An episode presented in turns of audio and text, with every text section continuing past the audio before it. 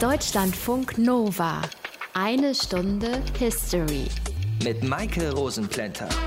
Artikel 3 des deutschen Grundgesetzes besagt, niemand darf wegen seines Geschlechts, seiner Abstammung, seiner Rasse, seiner Sprache, seiner Heimat und Herkunft, seines Glaubens, seiner religiösen oder politischen Anschauungen benachteiligt oder bevorzugt werden.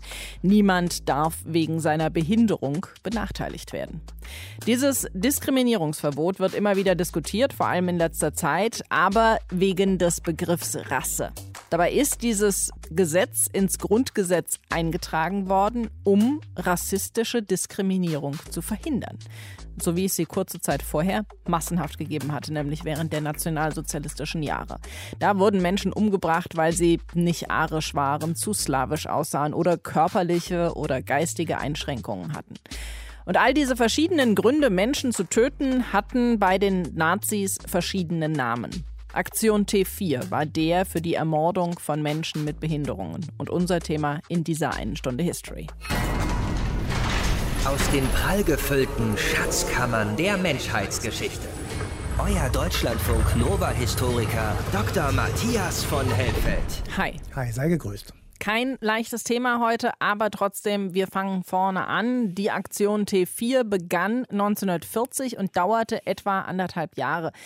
Was wurde vor 1940 denn mit den Menschen gemacht, die nicht in das sogenannte Menschenbild der Nazis passten? Naja, also zwischen 1933 und 1940 gab es öffentliche Aktionen. Sie wurden ausgegrenzt, zum Beispiel mit der Aktion Kauft nicht bei Juden durch die sogenannten Arisierungen. Das war so ein nächster Schritt. Das war eine Enteignung oder ein Zwangsverkauf von jüdischem Eigentum. Oder durch Gesetze. Ich habe mal ein, zwei rausgesucht. Das Gesetz zur Verhütung erbkranken Nachwuchses vom 14. Juli 1933. Damit werden Menschen mit möglicherweise vererbbaren Krankheiten zwangsweise zur Sterilisation freigegeben. 1935 wurde das verschärft, nämlich Zwangsabtreibungen wurden dann bei möglicherweise vererbbaren Krankheiten nicht nur aus medizinischer, sondern eben auch aus rassischer Indikation möglich. Und dann schließlich das Gesetz zum Schutz des deutschen Blutes und der deutschen Ehre vom 15. September 1935, das prägt das Wort Rassenschande. Außerehelicher Geschlechtsverkehr mit sogenannten Fremdrassigen war verboten.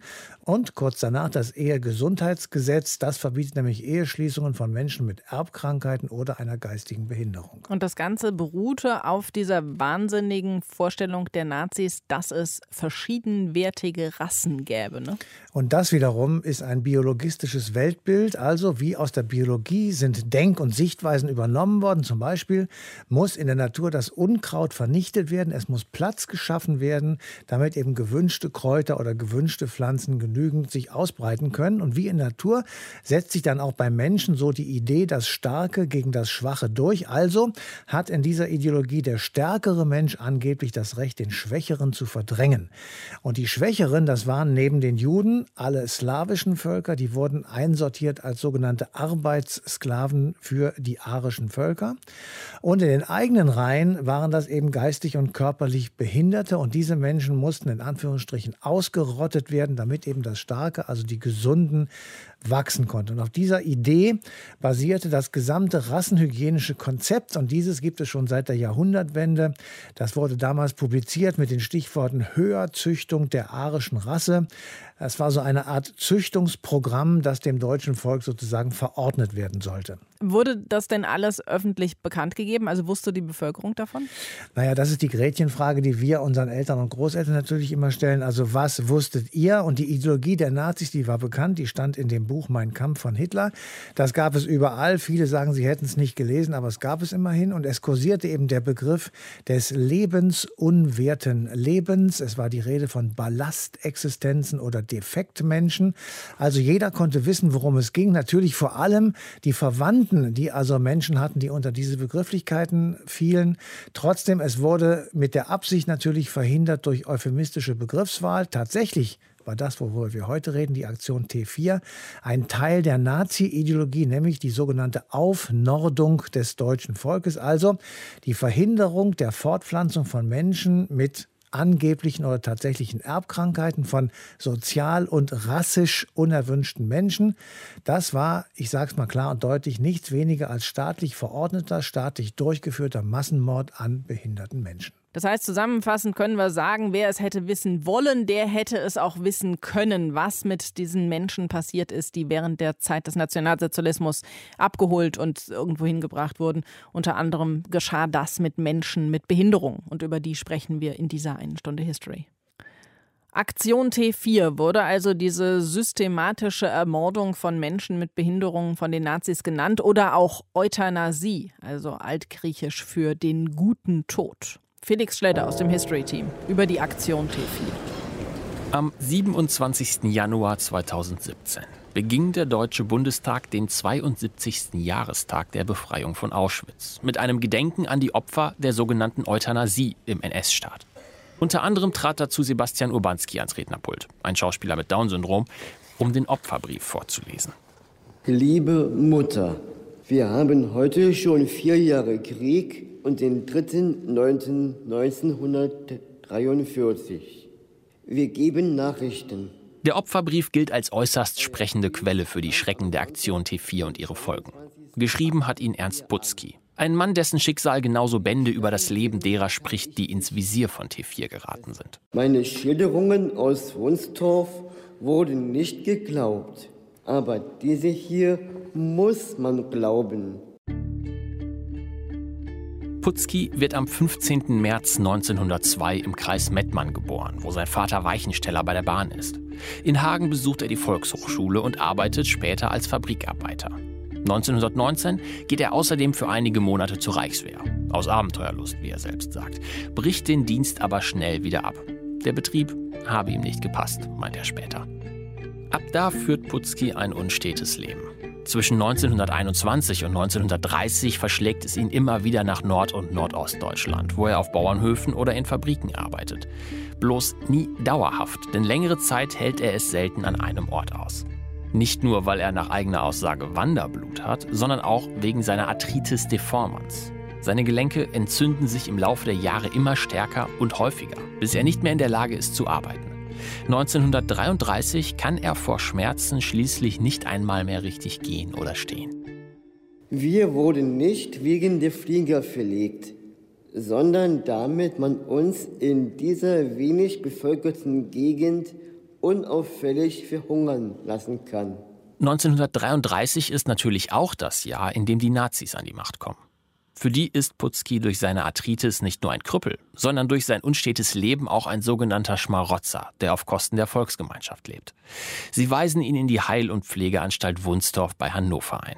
Am 19. März 1935 wird er in die Geisteskrankenabteilung der Klinik eingewiesen, weil die Mediziner sein Verhalten als schizoid einstufen. Die Menschen mangern hier zum Skelett ab. Wöchentlich sterben rund 30 Personen. Dagegen setzt sich Ernst Putzki zur Wehr. Er sei zu Unrecht in der Klapsmühle gelandet, schreibt er an seine Verwandten, die sich bald ebenfalls für seine Freilassung einsetzen. Nachdem seine Mutter Maria Putzki voll und ganz für ihren Sohn bürgt, darf der die Klinik schließlich im Mai 1935 verlassen, um bei ihr zu wohnen. Aufgrund seiner Arthritis kann er längst nicht mehr alleine leben. Früher ließ man in dieser Gegend die Leute schneller töten und in der Morgendämmerung zur Verbrennung fahren. Putzki sieht sich als Opfer und Versuchskaninchen der Medizin und fordert Wiedergutmachung für die Spritzen und Medikamente, die ihm in den Jahren davor verabreicht wurden. Darüber hinaus spricht er sich immer häufiger öffentlich gegen Hitler aus, den er den Antichristen nennt. Irgendwann ist es dann eine Provokation zu viel. Am 10. Dezember 1942 dringen mehrere Männer der NSDAP-Ortsgruppe in seine Wohnung ein und verschleppen ihn unter Tritten und Schlägen ins Polizeigefängnis von Hagen.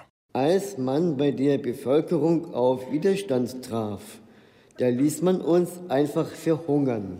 Von jetzt an ist Ernst Putzki ein Gefangener des vermeintlichen Gesundheitssystems, in dessen Rahmen er immer wieder in neue Anstalten verlegt wird. Zunächst nach Warstein, dann im Sommer 43 in die Heilanstalt Weilmünster. Hier schreibt Putzki seinen Opferbrief, um die unmenschlichen Bedingungen dieser Tötungsanstalt zu beschreiben und auch um seiner Mutter ein Lebenszeichen zu geben. Denn durch die ständigen Ortswechsel ist es den Angehörigen fast unmöglich, Kontakt zu ihren Schützlingen zu halten. Alle 14 Tage gibt es ein reines Hemd und Strümpfe. Das ist Sozialismus der Tat. Euer Ernst. Der Brief kommt nie bei seiner Mutter an. Die letzte Nachricht über ihren Sohn erreicht Maria Putzki am 8. Januar 1945, wiederum aus einer anderen Einrichtung. Dieses Mal der Tötungsanstalt Hadamar in Hessen. Ihr Sohn schwebe durch eine Lungenentzündung in Lebensgefahr, weshalb sie ihn nach langer Zeit endlich wieder besuchen dürfe. Der Brief ist allerdings nur eine gängige Täuschung. Ernst Putzki stirbt bereits am nächsten Tag, dem 9. Januar 1945, nicht durch eine Lungenentzündung, sondern durch Unterernährung oder eine gezielte Dosis Medikamente. Mehr als 70.000 Menschen mit geistigen, körperlichen und seelischen Behinderungen wurden in dieser Zeit ermordet. Felix Schledde war das. Jetzt wissen wir also, Matthias, was die Aktion T4 war. Wie wurde denn dieser Plan in die Tat umgesetzt? Ja, da müssen wir jetzt unsere Vorstellungskraft mal sehr strapazieren. Es gibt Anfang Oktober 1939 eine Besprechung. Darin wird diskutiert über die Reduzierung oder die sogenannte Ausrottung von Erbkrankheiten. Dann gibt es da eine Debatte über die Senkung von Krankenhaus- und Anstaltskosten. Und dann gibt es die Frage, wie man das Nazi-Eugenik-Programm zur Aufzüchtung Züchtung der arischen Rasse, so hieß das damals, sozusagen durchsetzen könnte. Dann zählt man durch und dann sagt man, es müssen im Prinzip 70.000 Menschen umgebracht werden. Dann wird der Chef des Reichskriminalamtes mit der Besorgung der entsprechenden Tötungsmaterialien beauftragt und der kommt dann auf die Idee, man könnte doch Kohlenstoffmonoxid verwenden. Und dann wird alles in die brutale Tat umgesetzt. Naja gut, aber davon muss doch irgendwer was mitbekommen haben. Also vor allem die Familien der Getöteten. Unbedingt, die haben es gewusst. Wir haben natürlich auch gewusst, die Heimleitungen, die Pflegerinnen und Pfleger, die den Abtransport zwangsweise machen mussten, zwangsweise involviert waren. Und es gab prominente Vertreter der katholischen Kirchen. Ich will mal einen nennen, Clemens von Galen, das war der Bischof von Münster. Der stellte sich auf die Kanzel und predigte öffentlich und prangerte das Töten von geistig und körperlich behinderten Menschen an. Es gab weitere Bischöfe, zum Beispiel der aus Limburg oder der aus Berlin. Und einer aus der evangelischen Kirche, der sehr bekannt geworden ist, das war Friedrich von Bodelschwing, persönlich persönlicher Einsatz für behinderte Menschen hat er gezeigt. Also man konnte es wissen, wenn man in die Kirche ging. Und das war eben auch der eine Grund, warum zumindest offiziell die Nazis dieses Programm mit der Aktion T4 dann auch eingestellt haben. Wobei ausgerechnet Bodelschwing nicht nur eine schillernde Figur des Widerstands war. Er war grundsätzlich ziemlich überzeugt von Hitler und hat auch der Zwangssterilisation vieler Bewohner in seiner Anstalt in Bethel zugestimmt. Und über die Folgen dieser Zwangssterilisationen für die Betroffenen sprechen wir später nochmal ausführlich. Eine solche Aktion wirklich auszuarbeiten und dann auch tatsächlich durchzuziehen, das ist meines Erachtens nach so unglaublich, dass wir da noch ein bisschen mehr drüber hören müssen. Von Maike Rutzoll. Sie ist Professorin am Institut für Geschichte und Ethik der Medizin in Heidelberg und sie ist Expertin, wenn es um das Thema Medizin in der NS-Zeit geht. Hallo, Frau Rutzoll. Hallo zurück aus Heidelberg. Wie lange im Voraus war denn diese Aktion T4 geplant? Ja, also die zeitlichen Abläufe sind nicht so ganz genau bekannt, aber was bekannt ist, ist, dass um den Jahreswechsel 1938-39 einige Gesuche an die Kanzlei des Führers gingen von Eltern, die darum baten, dass ihre behinderten Kinder, wie es dann in den Briefen heißt, erlöst werden sollten. Und zwischen Anfang 1939 und Sommer 1939 ist aus diesen Einzelfallgeschichten im Grunde eine große Planung für die Kindereuthanasie geworden, die sogenannte Kindereuthanasie, aber auch letztendlich für die Erwachseneneuthanasie. Die ersten Zusammenkünfte, die bekannt sind zur Planung, sind von Juli und August 1939. Die Meldebogenverschickung ist dann im Oktober 1939 und die erste Vergasung war dann im Januar 1940. Krass. Und Eltern haben darum gebeten? Ja, also einige Eltern von behinderten Kindern haben an diese Kanzlei des Führers geschrieben. Man muss vielleicht dazu sagen, das ist eine Privatkanzlei Hitlers. Das war quasi keine staatliche Behörde und auch keine Parteibehörde. Und das war für die weitere Geschichte der Aktion T4, aber auch der anderen sogenannten Euthanasieaktionen sehr wichtig, dass es quasi eine kleine Behörde war und eine Behörde, in der man Geheimhaltung besser steuern konnte, denn sowohl die Aktion T4 als auch die anderen Mordaktionen waren ja Geheimaktionen, geheime Reichssache bis zum Ende des Krieges. Wie lief diese Aktion T4 denn überhaupt ab? Also der zeitliche Rahmen insgesamt, wie gesagt, Sommer 39 bis August 1941, bis diese zentral gesteuerte Aktion abgebrochen wurde. Sie lief im Grunde so ab, dass die Kanzlei des Führers und dann später die aus ihr entstandene Dienststelle, T4-Dienststelle, nach der das Ganze auch T4 heißt, Tiergartenstraße 4, weil da die Villa war, in der das geplant wurde. Von dort aus wurden über wiederum andere Behörden, das Innenministerium, Meldebögen verschickt an Anstalten. Die Anstalten, psychiatrischen Anstalten mussten ihre Anstaltspatienten unter bestimmten Umständen, also mit bestimmten Diagnosen oder so, melden an die Zentrale.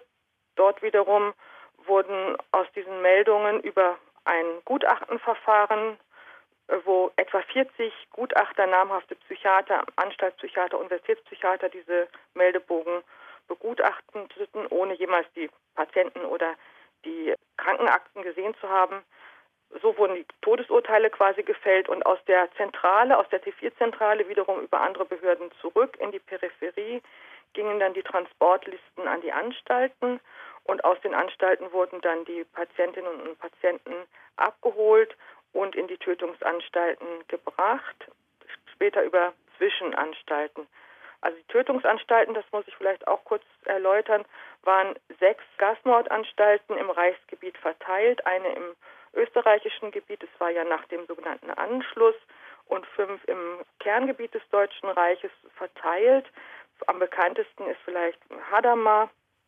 Dort wurden die Patienten dann mit den Bussen hingebracht. Sie wurden dann noch einmal quasi, in Anführungsstrichen muss man das aber sagen, ärztlich untersucht, denn eigentlich verdiente diese Untersuchung den Namen nicht. Es wurde im Grunde anhand der Krankenakte festgestellt, ob so quasi alles seine Richtigkeit hatte und vor allem wurde eine zur Krankenakte passende Todesursache aus einer Liste von möglichen Todesursachen für die spätere Bürokratie ausgesucht, denn man musste ja später die Angehörigen benachrichtigen und wollte eine Todesursache aussuchen, die quasi zur Krankenakte passte für diese falsche Begutachtung, die nach der Ermordung gemacht wurde.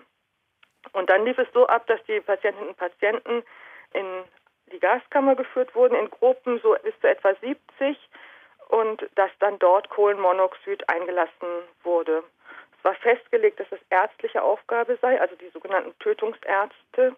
Ein sehr extremer Begriff natürlich. Diese Tötungsärzte drehten die, den Gashahn auf und beobachteten durch ein kleines Fenster in der Tür oder in der Wand, was sich im Innenraum abspielte und entschieden dann, wann sie den Gashahn wieder zudrehen konnten.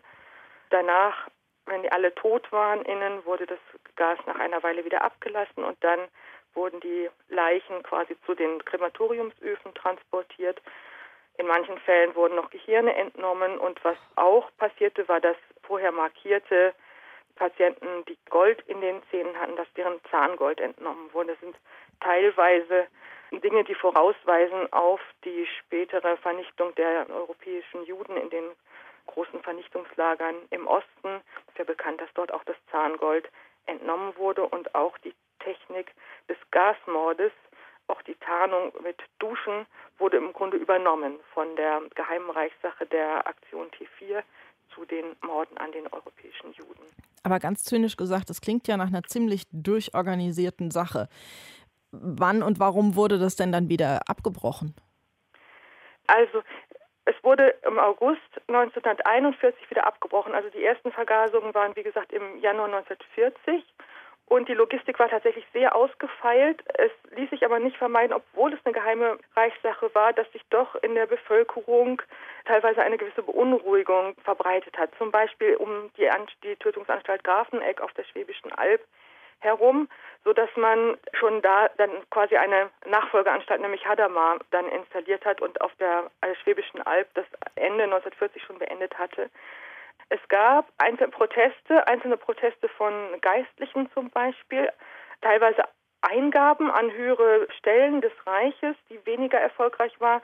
Vor allem die eröffentlichten Predigten des Kardinals Graf von Galen in Münster, hochrangigen katholischen Geistlichen, die aber auch in einer Situation stattfanden, wo sowieso Beunruhigung der Bevölkerung war wegen der, des nicht so gut laufenden Krieges und man vermeiden wollte, dass die Bevölkerung weitere Beunruhigung durch diese Mordaktion erfuhr, sodass man es dann so aus kirchenpolitischen Gründen letztendlich, aber auch wegen der allgemeinen Beunruhigung abgebrochen hat.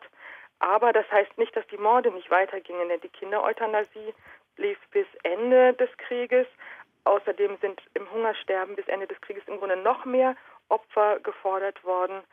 Und man darf auch nicht vergessen, dass natürlich auch die im Osten im Krieg auch Anstalten quasi leer gemordet worden sind, dort wo der Krieg hingekommen ist, also bis in, nach Weißrussland und in die Ukraine.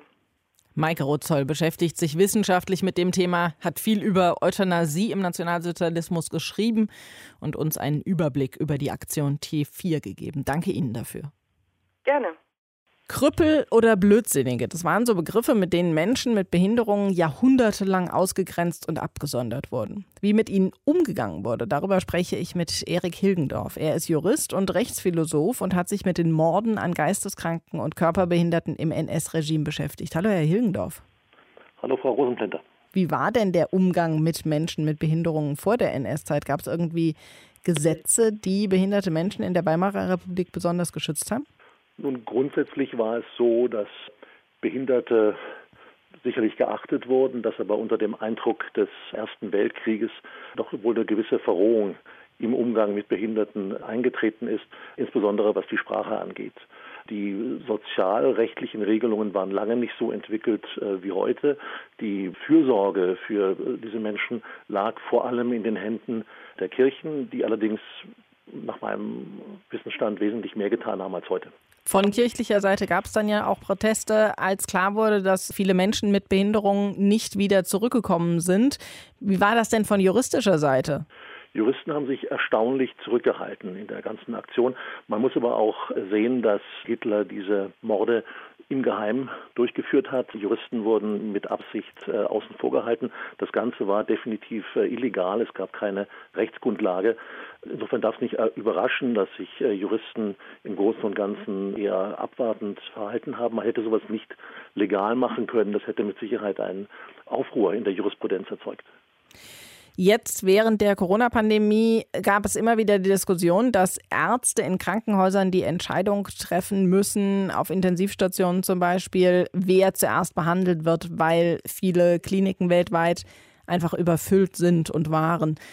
Dafür greift hier in Deutschland dann die sogenannte Triage, also ein Regelwerk, nach dem entschieden wird, wer zuerst behandelt wird. Das widerspricht aber eigentlich der Grundregel, dass Leben nicht gegen Leben aufgewogen werden darf, kann, soll. Ist diese Grundregel eine Konsequenz aus den Morden und Menschenversuchen, die im Rahmen des Euthanasieprogramms der NS-Zeit stattgefunden haben? Ja, es gibt da einen engen Zusammenhang und die Kenntnis des Zusammenhangs hilft auch, die heutige Debatte um äh, Triage äh, besser zu verstehen. Es war nämlich so, dass nach dem Krieg äh, diese Morde vor Gericht äh, kamen und äh, die beteiligten Ärzte haben äh, zum Teil zugegeben, was sie getan haben. Teilweise wurden aber auch Argumente vorgebracht, äh, etwa derart, dass man, sagen wir, 50 Schwerstkranke geopfert hat, um weitere 500 äh, zu retten. Das waren teilweise Schutzbehauptungen, teilweise traf es aber auch zu. Also das waren korrekte Aussagen und die Gerichte hatten nun zu entscheiden, ob dieses Argument in irgendeiner Weise juristisch relevant war. Es wurde argumentiert, hätten wir uns nicht bereit erklärt, 50 in den Tod zu schicken, wären wesentlich mehr Leute getötet worden. Also das ist das klassische Problem Leben gegen Leben, das vor dem Zweiten Weltkrieg nicht wirklich intensiv diskutiert wurde, das jetzt auf einmal zu äh, enormer Bedeutung kam. Und äh, die Gerichte haben ganz überwiegend so entschieden, dass eine solche Notsituation nicht rechtfertigt. Also die Tötung der, der Schwerstkranken, die Bereitschaft, die in den Tod zu schicken, konnte nicht gerechtfertigt werden, blieb illegal. Äh, das heißt, grundsätzlich sind die Ärzte strafbar gewesen. Nur in besonderen Fällen, wenn die in besonderer persönlicher Gefahr waren, wurde ihr äh, Verhalten entschuldigt. Sie wurden dann nicht bestraft, aber nicht, weil die Tat rechtens gewesen wäre, sondern weil man ihnen persönlich keinen Schuldvorwurf machen konnte. Und äh, dieses Argument gilt noch heute in der Rechtswissenschaft, übrigens nicht nur in Deutschland, sondern überall dort, wo deutsches Strafrecht Relevanz erlangt hat, und das ist fast weltweit. Es wird gesagt, Leben lässt sich nicht verrechnen. Man kann nicht argumentieren, ein Leben, ein unschuldiges Leben wird vernichtet, um zehn andere zu, äh, zu retten. Die Vernichtung des einen unschuldigen Lebens bleibt rechtswidrig. Und das ist genau das Problem, das sich auch bei der Triage stellt. Wenn eine Person bereits am Apparat angeschlossen ist, zwei oder drei weitere ankommen und ebenfalls angeschlossen werden müssen, darf man nicht den einen abnehmen, oben zwei oder drei andere, sagen wir mal jüngere oder Personen mit besserer Überlebensaussicht äh, anzuschließen. Äh, darauf beharrt die Rechtsprechung in Deutschland und auch die Rechtswissenschaft. Die Ärzte sehen das erstaunlicherweise anders. Und das ist ein Grund für die äh, erheblichen Konflikte zurzeit bei der äh, juristischen Bewältigung von äh, Triage. Das geht also zurück auf die juristischen Auseinandersetzungen um diese Geisteskrankenmorde. Und ich persönlich bin der Ansicht, dass man an der Rechtsprechung aus den 40er Jahren festhalten sollte, dass tatsächlich Leben nicht verrechenbar ist und dass wir sehen sollten, dass wir uns auch diesmal gegenüber den Medizinern durchsetzen können. Sagt Erik Hilgendorf. Wir haben über den Umgang mit Menschen mit Behinderungen gesprochen. Danke Ihnen für die Information. Sehr gerne. Jetzt gibt es also juristische Regeln, die festgelegt wurden, um ein solches Mordprogramm von Ärzten zu verhindern. Aber Matthias, wie ist denn mit den Tätern der Aktion T4 nach 1945 umgegangen worden? Wurden die belangt? Also erstmal möchte ich persönlich feststellen, es gibt keinen Zweifel, dieses Euthanasieprogramm des Naziregimes war staatlich beauftragter Mord an behinderten Menschen. Und diejenigen, die das ausgeführt haben, das waren Mörder. So wird das übrigens unmittelbar nach Kriegsende auch gesehen. Aber etwas später gibt es Änderungen. Die Täter bekommen, Zitat, möglicherweise unvermeidbaren Verbotsirrtum attestiert. Also sind sie dann Gehilfen ohne eigenen Willensentschluss gewesen. Und alleine das reicht schon aus, um die Strafen abzumildern. Es gab bis 1999 knapp 450 sogenannte Euthanasie-Strafverfahren. Von diesen 450 endeten knapp 30 mit einem rechtskräftigen Urteil und das war nicht selten ein Freispruch. Und wie war das mit den Menschen, die unter diesem Regime zu leiden hatten? Da war die Brille genau andersrum aufgesetzt, denn da gab es lange Zeit keinerlei Entschädigung. Dann gab es welche nach Überwindung von hohen bürokratischen Hürden. 1980 wurde eine Einmalzahlung damals von 5000 D-Mark, also 2500 Euro festgelegt, wenn es ein fachärztliches Gutachten gab. Aber wie sollte man das schon bekommen? Dann gab es 1988 das Allgemeine Kriegsfolgengesetz. Da gab es dann laufende Beihilfen, wenn das Einkommen unter einer Notlagengrenze war. 1990 gibt es für die Zwangssterilisierten, die das ganze ja überlebt haben mit sehr viel seelischem Pein, einen Antrag auf eine monatliche Beihilfe von 100 D-Mark. Das wird acht Jahre später auf 120 D-Mark angehoben. Und bei einer nachgewiesenen Ermordung der Eltern wird ein Ausgleich der entgangenen Unterhaltskosten den Kindern gewährt in Form von zweieinhalbtausend Euro Einmalzahlung. Inzwischen gibt es Beihilfen für diejenigen, die das noch überlebt haben und die noch leben, von etwa 580 Euro im Monat. Und im Jahr 2021 sind es weniger als 50 Menschen, die davon noch profitieren. Und über diese finanziellen Ausgleichszahlungen und den seelischen Beistand sprechen wir gleich auch noch mal intensiver in dieser einen Stunde History. Geld als Entschädigung, das ist ja immer so eine Sache. Hilft bestimmt, irgendwie über die Runden zu kommen, aber die psychischen Folgen, dessen, was man erleiden musste, die bleiben ja trotzdem. Die gehen von Geld allein einfach nicht weg. Und darum kümmert sich unter anderem Margret Hamm. Sie ist Vorsitzende vom Bund der Euthanasiegeschädigten und Zwangssterilisierten BEZ. Hallo, Frau Hamm. Ja, seien Sie gegrüßt, Frau Rosenplinter. Nach dem Krieg gab es ja dann die Gelegenheit, alles anders und hoffentlich besser zu machen. Welche Konsequenzen sind denn aus den Euthanasieverbrechen der Nationalsozialisten gezogen worden? Sehr, sehr wenig. Und zwar aus folgendem Grund, weil eben nach der Nazizeit sehr, sehr viele der alten Täter wieder in Amt und Würden waren und viele Dinge verhindert haben. Und wenn man darüber nachdenkt, was nach dem Krieg gewesen ist, dann muss man auch mitdenken die Zeit davor was dazu geführt hat. Das kann man nicht voneinander abtrennen, eben aus dem Grund, dass die NS-Täter später wieder in sogenannten Amt und Würden waren und über Entscheidungen mitgewirkt haben, dass die Opfer von Zwangssterilisation und die Euthanasiegeschädigten, also die Angehörigen der Euthanasieopfer, nicht entschädigt worden sind. Und das ist eben ein Thema, was aus der NS-Zeit herrührt, dass man eben nur diejenigen Menschen hat am Leben lassen wollen oder dass die Kinder haben konnten, die den Anforderungen der Ideologie entsprachen, zum Beispiel die Leistungsfähigen hatten das Recht auf Leben und die sogenannten Lebensunwerten wurden einmal durch die Zwangssterilisation und zum anderen später, wenn sie nicht mehr leistungsfähig waren im Sinne der NS-Ideologie, wurden sie selektiert und ermordet. Die Aktion T4, die wurde ja nach relativ kurzer Zeit, also knapp anderthalb Jahren, wieder eingestellt. Aber dieses Morden und vor allem eben auch die Zwangssterilisation, die ging ja weiter. Gibt es irgendwelche Zahlen, wie viele Menschen davon betroffen waren und wie viele von ihnen heute noch leben? Man geht aus in der Forschung von ungefähr zwischen 350 und 400.000 Opfern von Zwangssterilisationen. Und bei den Euthanasie-Maßnahmen die, und den Euthanasie-Verbrechen, da geht man ungefähr von einer Gesamtopferzahl von 300.000 bis 350.000 Opfern aus. Das Einzige, was es an statistischen Anführungsstrichen Material gibt, sind die Zahlen, die über die Anträge, die von den Opfern nach der NS-Zeit gestellt worden sind. Wie viele Anträge waren das? Das waren für Zwangssterilisierte bis 2005 13.000 und ein paar.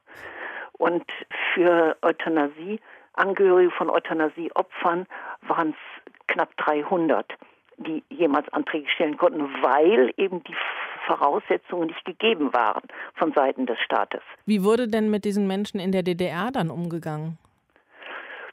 Nicht viel anders als in der Bundesrepublik, nämlich nicht. Und zwar in der DDR war es so, dass auch erst zum Ende hin, beziehungsweise als die DDR nicht mehr DDR war und zur Bundesrepublik gehörte, da äh, war für die Opfer eine Möglichkeit überhaupt Entschädigungsanträge stellen zu können. Vorher mussten sie eben den Nachweis erbringen, dass sie im politischen Kampf im Widerstand tätig waren und als Verfolgte des Naziregimes anerkannt waren. Und das war nur für diese Gruppe, die in Gruppen gekämpft hat, im Grunde genommen, war das möglich und da fiel diese Opfergruppe ganz raus. Wenn Sie möchten, kann ich Ihnen da auch ein Beispiel sagen. Und zwar hatten wir einen alten Herrn, der arbeitete damals in Gdansk in einer äh, Fabrik als Arbeiter und der wurde vom Arbeitsplatz her abtransportiert mit seinen Kollegen in, in das Konzentrationslager Stutthof in der Nähe von Danzig. Ja, und dort wurde er zwangssterilisiert. Ja, und diese Zwangssterilisation die ist aber in der DDR nicht anerkannt worden, weil er nicht in diese Opfergruppe nach deren Ideologie gehörte, aber auch in der Bundesrepublik nicht. Und diese Tatsache, der alte Herr ist nie als Zwangssterilisierte anerkannt worden, weil Dokumente fehlten, Dokumente vernichtet worden sind. Und er ist zwar aufgeführt in äh, Arolsen im Archiv, ja, hat man diese Zeiten dokumentiert, aber da waren eben keine Dokumente über diese Menschenversuche, die man mit ihm gemacht hat in Stutthof, also mit dieser Zwangssterilisation in seinem Fall. Und dann haben wir erst ganz, ganz spät, das war schon Anfang der 2000er Jahre, als dann die Diskussion um die Zwangsarbeiterstiftung kam. Und da war für unseren Bereich die IOM in Genf zuständig. Und dort haben wir einen Antrag für ihn gestellt weil man mit ihm diese medizinischen Versuche gemacht hat und da hat er das erste Mal überhaupt eine Kleinigkeit bekommen. Also und das ist definitiv so gewesen, dass der zwangssterilisiert worden ist, ja. Und nur so als Beispiel, diese Lebenswirklichkeiten, die sich da abgespielt haben, das muss für die Menschen ganz, ganz schlimm und traumatisierend gewesen sein. Gibt es denn überhaupt Wege, die Euthanasie von Freunden oder Angehörigen oder eben auch die eigene Zwangssterilisation zu verarbeiten? Das ist ungeheuer schwierig, weil die Menschen durch so viele Stigmatisierungen und Ausgrenzungen im faschistischen NS-Staat ausgesetzt waren. Und durch diese ganzen Ausgrenzungen haben sie sich geschämt. Ja, sie durften ja nicht darüber reden. Sie hatten ja bestimmte Einschränkungen. Nur Zwangssterilisierte durften Zwangssterilisierte heiraten. Und diese Verfolgung, die sie damals erlebt haben, im NS-Staat, die hat sich ja in der Bundesrepublik zwar nicht als Verfolgung dargestellt, aber diese Ausgrenzung, diese entschädigungspolitische Ausgrenzung und Stigmatisierung, da fühlten sie sich beschämt. Ja, weil sie haben schon ganz, ganz früh versucht, über Prozesse ihre Rehabilitation zu erreichen und haben versucht, Entschädigung zu erreichen. Und die sind alle, alle abgeschmettert worden mit diesem Paragraphen 1 vom Bundesentschädigungsgesetz.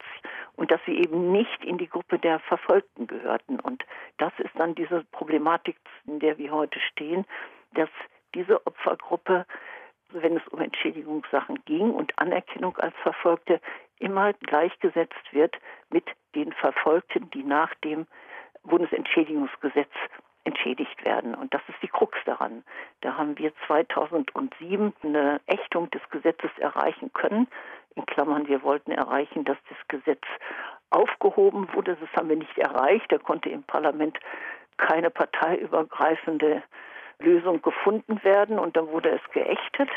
Und diese 2007 erreichte Ächtung, die brachte für die Menschen eine gesellschaftliche Akzeptanz und dass seit der Zeit sie rehabilitiert sind auf der gesellschaftspolitischen Ebene. Aber eben auf der entschädigungspolitischen Ebene hat man ihnen es bis zum heutigen Tage verweigert. Das fallen sie immer noch nicht unter diesen sogenannten verfolgten Status. Und das hätte für die Menschen sehr, sehr viel bedeutet. Und dies, wenn ich das sagen darf, Sie fragten vorhin danach nach der Anzahl der Opfer. In dem Zusammenhang möchte ich das ergänzen. Von diesen vielen, vielen tausend Opfern, sowohl auf der einen Seite als auch auf der anderen Seite, also Zwangssterilisation und Euthanasieopfer, leben heute noch 49 Zwangssterilisierte und kein Euthanasiegeschädigter. Aber diese Euthanasiegeschädigten Anzahl, wie gesagt, die richtet sich immer danach, wer Anträge gestellt hat bei der Bundesfinanzdirektion West in Köln. Und wir gehen davon aus, dass es einige mehr sind. Das ist vielleicht, weil die ja etwas jünger waren. Die Kinder der Ermordeten, dass vielleicht noch 100 oder 150 Euthanasiegeschädigte leben mögen. Aber das sind reine Vermutungen. Der Bund der Euthanasiegeschädigten und Zwangssterilisierten bietet Menschen Hilfe an, die durch den nationalsozialistischen Massenmord an Kranken, Behinderten und sozial Stigmatisierten ihre nächsten Angehörigen verloren haben oder selbst zwangssterilisiert wurden. Wir haben mit der Vorsitzenden Margret Hamm gesprochen. Danke Ihnen. Ich danke Ihnen im Namen der Angehörigen, die wir vertreten. Und wir freuen uns, dass dieses Thema jetzt etwas öffentlicher wird ein grausames Kapitel der deutschen Geschichte, über das wir heute gesprochen haben. Matthias, haben wir denn wenigstens was daraus gelernt? Ja, also da muss ich schon sagen, ich denke schon, es gibt sehr, sehr viele Gesetze bei uns, die die Gleichstellung der Menschen vorschreiben, auch jene, die eine Behinderung haben. Es gibt den inklusiven Schulunterricht mit behinderten und nicht behinderten Kindern, aber natürlich muss man auch sagen, es kann immer alles noch besser werden. Wir müssen nach wie vor Vorurteile abbauen, wir müssen nach wie vor behinderte Menschen viel besser in unsere Gesellschaft integrieren. Wir müssen ihnen mehr Möglichkeiten geben, sich selbst zu entfalten, aber eben trotz aller Mängel und aller Defizite, die man wirklich nicht übersehen kann, kann. Menschen mit Behinderungen haben einen hohen und wenn es eben notwendig ist, auch einen sehr geschützten Platz in unserer Gesellschaft. Und das ist gut so und muss erhalten bleiben. Das heißt, dieses ganze Thema Inklusion muss jetzt einfach nur noch zur Selbstverständlichkeit werden. In der nächsten Sendung. Bleiben wir beim Thema Nationalsozialismus. Diesmal ging es um die massenhafte Tötung von Menschen mit Behinderungen. Das nächste Mal geht es dann um die Shoah, also den Holocaust, aber auf einer eher theoretischen Ebene. Wir sprechen dann nämlich über den Historikerstreit 1986, wo es darum ging, wie wir Deutschen uns an den Holocaust erinnern und erinnern sollten. Bis dahin euch eine schöne Zeit. Bleibt gesund. Bye bye. Deutschlandfunk Nova. Eine Stunde History. Jeden Montag um 20 Uhr. Mehr auf deutschlandfunknova.de.